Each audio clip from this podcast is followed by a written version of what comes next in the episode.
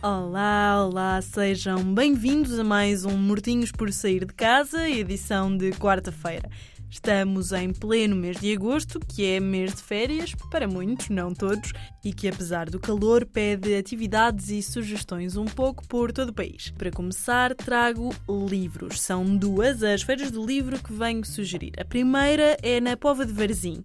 A Feira do Livro acontece no Largo do Passeio Alegre, já começou no dia 28 de julho, mas segue até dia 15 de agosto. A entrada é livre e já sabe, se tiver algum livro debaixo de olho, talvez o encontre na Pova de Varzim. Mas se não estiver por lá, nada tema, porque há uma outra feira do livro, desta vez em Lagos. Abriu portas no passado dia 5 de agosto e segue igualmente até ao dia 15 de agosto. É na Praia do Infante, em Lagos, e a entrada também é livre, para além de poder procurar alguns dos livros que mais queira comprar, quiçá talvez até mesmo CDs, jogos de tabuleiro e tantos outros. Há também um convite para todos os amantes de xadrez. É já amanhã, a partir das 8 e meia da noite, que o torneio de rápidas chega à Feira do Livro e lhe traz duas horas de competição. Este torneio está aberto a todos os jogadores, com inscrições limitadas, e o ritmo são 10 minutos por partida.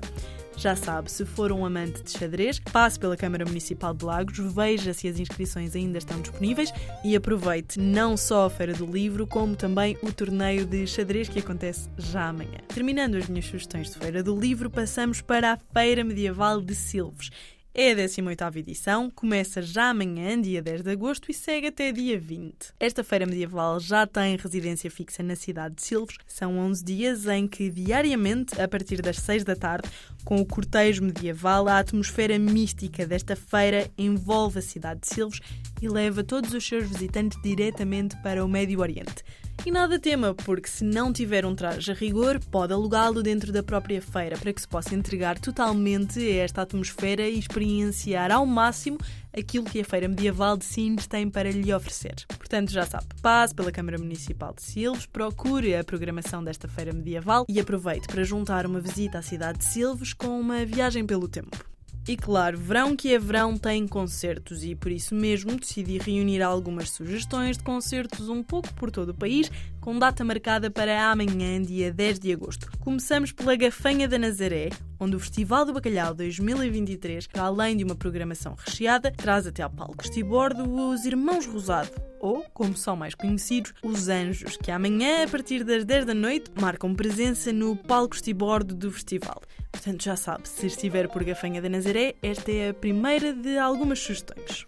E para não perder o fio à meada, vamos até Monte Alegre, onde às 10 da noite, na praça do município, José Malhoa assinala o Dia do Imigrante com um concerto. De Monte Alegre para Arcos de Valdevez, se ficar perto para si, não perca a oportunidade de às 10h30 da noite, no Anfiteatro do Trasladário, assistir a um concerto do Fernando Daniel. As minhas sugestões de concertos estão a chegar ao fim e termino este bloco em Chaves, com um concerto do Emanuel pelas 10h30 da noite no Largo General Silveira. E aquilo que eu mais gosto de referir sobre qualquer evento é um concerto de entrada gratuita. Portanto, já sabe, entre Gafanha da Nazaré, Monte Alegre, Arcos de Valdevez e Chaves, as noites de verão pedem saídas à rua para ir apanhar um pouco de ar fresco. Se isto puder ser combinado com música, tanto melhor. De norte a sul do país, as minhas sugestões estão dadas e se, tal como eu, estiver mortinho para sair de casa, é aproveitar.